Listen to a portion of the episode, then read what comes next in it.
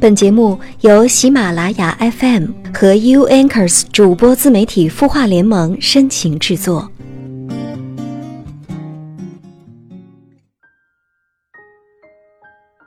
嘿，你好，晚上九点，这里是有心事，我是 U Anchors 主播自媒体孵化联盟的主播苹果。如果你想要找到我，可以在微信公众号搜索“客厅”。小写的 K E 加一个听见的听，或者你也可以在清音的公众平台留下你的心事。我们一起来关注一下听众们在清音公众号后台的留言。一位叫做陌上花开的网友留言说：“主播你好，我刚刚换了新的岗位，当初换的时候，人力资源部的主任谈话说有一个要求，三年内不能要孩子。”因为企业想重点培养我，我答应了。可是现在呢，我却怀孕了。我们已经做了措施，我们两口子也没有想过要要，至少没有想过这么早要。老大才两岁，我之前已经流过一次了，再流产的话也是对身体的又一次伤害。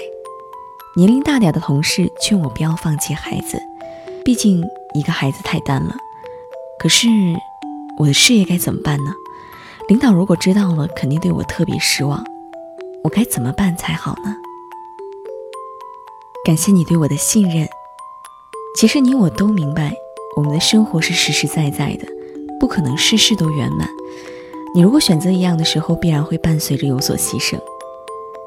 此刻，你所面临的有两个选择：可能你会打掉孩子，即将迎接你的，可能就是升职加薪。或许你能做到一个非常不错的职位，但是希望你能明白，既是有能力的人，你还害怕好的机会以后会没有吗？你还年轻，只要你有一颗不放弃上进的心，事业的发展路径还是会很长很长的。可是孩子，却不是想要就能来的。孩子来了就是缘分啊，我们是不是得尊重生命？亲手打掉孩子，你难道不会痛苦吗？我相信打掉孩子你会后悔一辈子，但是放弃工作，你还可以再找，不是吗？在你的留言当中，我看得出来，其实你的内心对于这个孩子也是不忍的。你清楚的知道流产对于身体的伤害，你也知道，如果你能给你的大宝贝儿生下一个小伙伴的话，他会是多么幸福。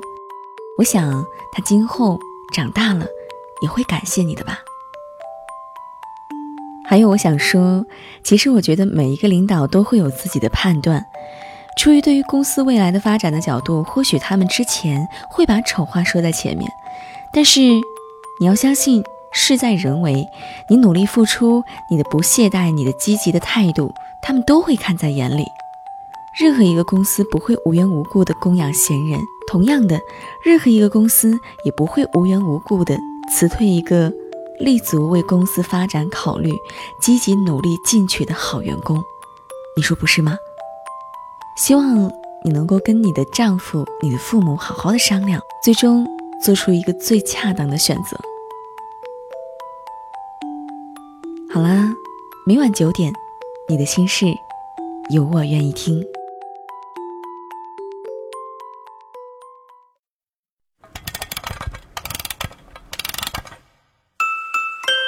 的故事，你的心事，我们愿意倾听。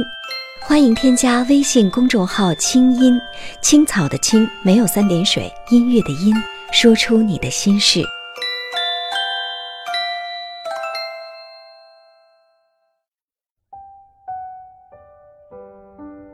分手可怕吗？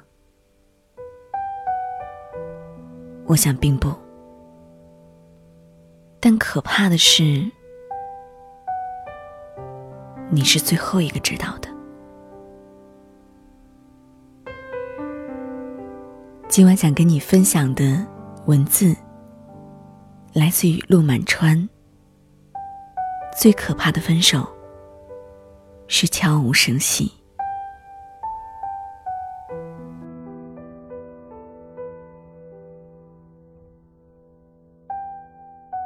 男朋友已经十多天没有联系她了，最近的一次约会也是在三个礼拜之前。起初她觉得，可能是因为她最近刚换了工作，需要重新调整，实在是太忙了，顾不上自己也是情有可原。正好可以趁机出演一下体贴懂事的角色，省得让他心烦。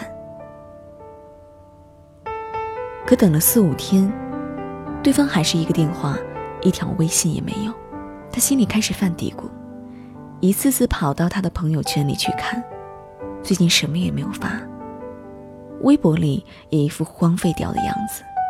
他刚想打电话过去问一问。突然想起上次约会的时候是自己擅作主张选的电影，一部国产浪漫爱情片。他好像很不喜欢看，全程都有些不耐烦的样子。他不会是因为这个在跟自己怄气吧？以前自己也是假装兴奋的陪他去看他想看的电影啊。哼，可真够小气的。竟然就为了这点小事跟自己闹脾气，就是一直以来给他太多好脸色了。好，那就这么僵着，看谁能憋得过谁。他越想越气，于是立马打消了主动联系对方的想法，下了如果他不跟我说话，我就一直不理他的决心。虽然他还是忍不住一遍遍去看对方的朋友圈，就这样。又魂不守舍的过了两天，他几乎就要忍不住打电话过去问个究竟了。可每到冲动的时候，心里都有一个声音在告诉自己：千万要忍住，这次一定要跟他决斗到底，否则被他掌握了，以后就更惨。嗯，他就怒瞪着名为“我家欧巴”的联系人的页面两秒，再使劲的戳返回键，锁屏。然后大大的叹了口气，心里有点庆幸自己又一次凭借理智战胜了冲动，真是一个自控力越来越强的好姑娘。又偷偷的为他修改了联系自己的最迟期限，我就再等你一天，我就不相信二十四小时之内你还不联系我。然后，对方就真的一直都没有联系他，直到失联的第九天。他内心积聚的不安，终于突破心理防线，慌里慌张的拨通那个电话号码。可就是没有人接。他几乎听完了整首棉花糖的彩铃。他心想，估计他是去开会了，手机调成了静音，或者根本没有带在身边。于是他每隔一两分钟就再打一次，耳边响起的。却依旧是那熟悉的不能再熟悉的旋律。而在打第七通电话的时候，彩铃很快终止，随即是冰冷刻板的“您所拨打的电话正在通话中”的提示音。他彻底慌了，再打一次，依旧被拒接。他又到微信上给对方留言，对方依旧没有回应。他不再打字，而是发一串串的语音过去。说着说着，竟不由得哭了。可对方不为所动，一个字，一个表情符号都没有。很快的跳出了一段灰框白字的系统提示音：“阿尔卑斯开启了好友验证，你还不是他的好友，请发送好友验证请求。对方验证通过后才能聊天。”他怎么也想不到。朝思暮想的男朋友，竟然就这样把她删了。她不知道男朋友新单位的地址，只听说他在一家新成立的贸易公司。他跑到他的出租屋，跟他合租的室友说他已经搬出去一个多星期了，没有人知道他的确切位置。他红着眼眶跟他的室友道谢，轻轻关上房门。出来后，眼泪唰的流了下来。他在泪眼朦胧中掏出手机，对方依然不接电话。无论打多少遍，都是那句该死的“您所拨打的电话正在通话中”。他不得不承认，原来他把自己的手机号码也拉黑了。心头一紧。他突然产生一种好像被全世界抛弃了的感觉，他太难过了，也顾不上地上脏不脏，身体靠着楼道的墙壁一点点的往下滑。之后的两天，他用老爸的同事的闺蜜的手机，给他无数次打电话。头两回对方接了，听到他的声音后，就立马挂断。后来一看是陌生的电话号码，他索性就直接拒接拉黑。他委屈极了，不知道自己到底犯了什么错，以至于让他这么绝情的对待自己，连一句话都不愿意讲。第二次用公用电话打过去，他终于还是接了。他本来告诉自己千万不要哭，可是，一听到他吐出的那个“为”字。他就说什么也控制不住自己了，哭得连话都说不完整，断断续续的问他现在在哪里，到底怎么了？电话那头就沉默，又突然插话似的说了一句：“你别哭了，你不觉得烦吗？你怎么就不明白呢？”他刚想追问他是不是喜欢上别人了，为什么会觉得烦呢？却听到他自然的语势说了一句：“不说了，别打了。”他再也没有联系过他，彻底从他的世界里消失了。他不知道事情为什么会发展成这样，即便过了很久，也依然想不通，对方到底想让自己明白什么。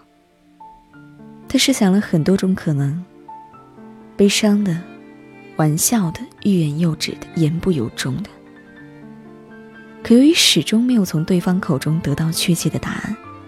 他宁愿相信他是被非法传销组织控制了，怕拖累自己。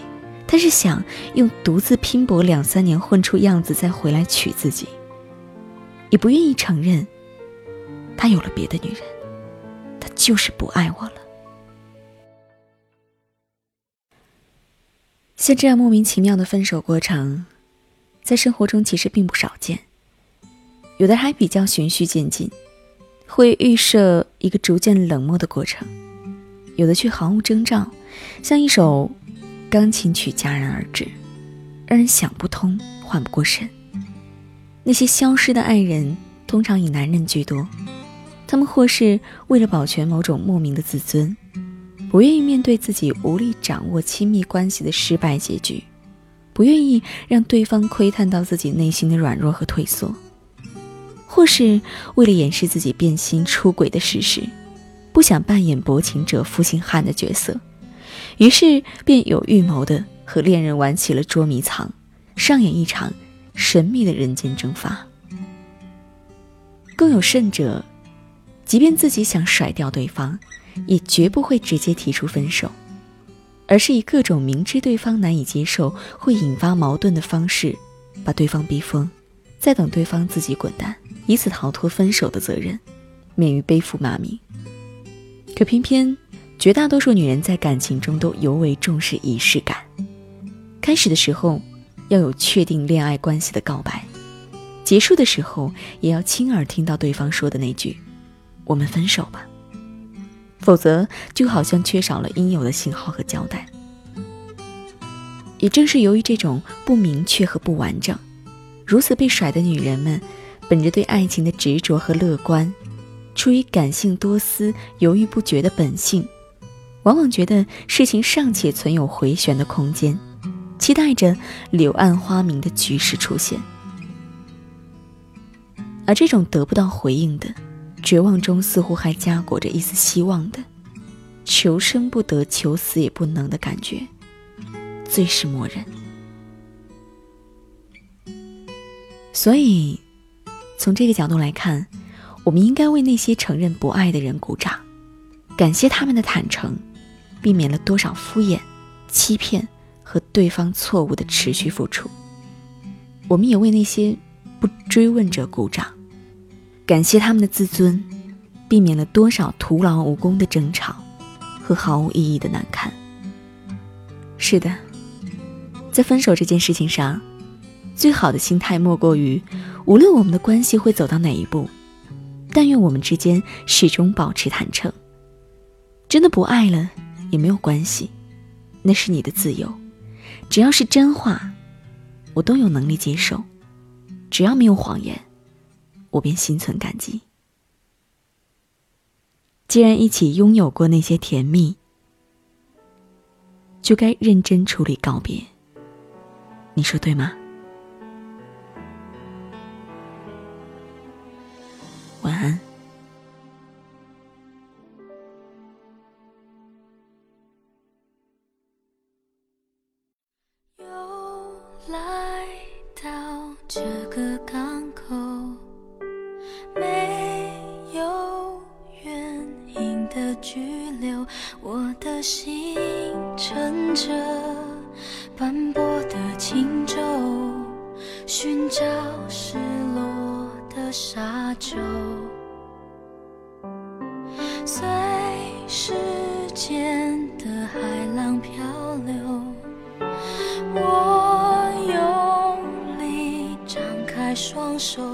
拥抱那么多起起落落想念的还是你望着我的眼波。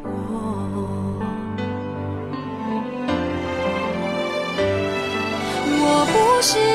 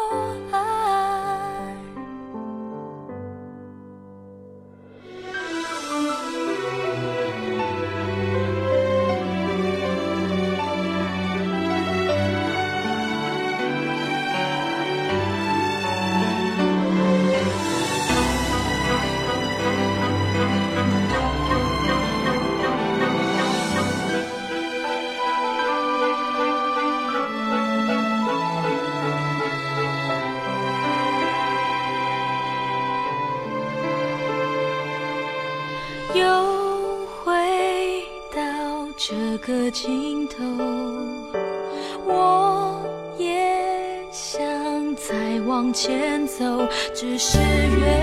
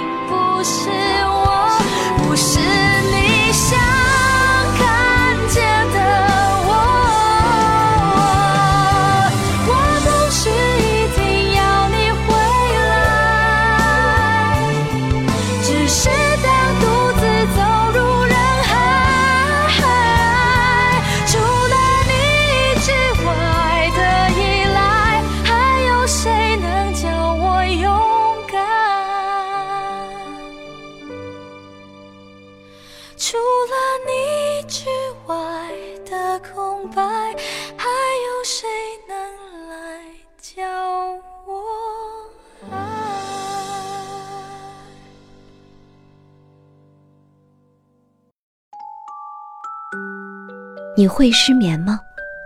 既睡不着又睡不够，就这样夜复一夜。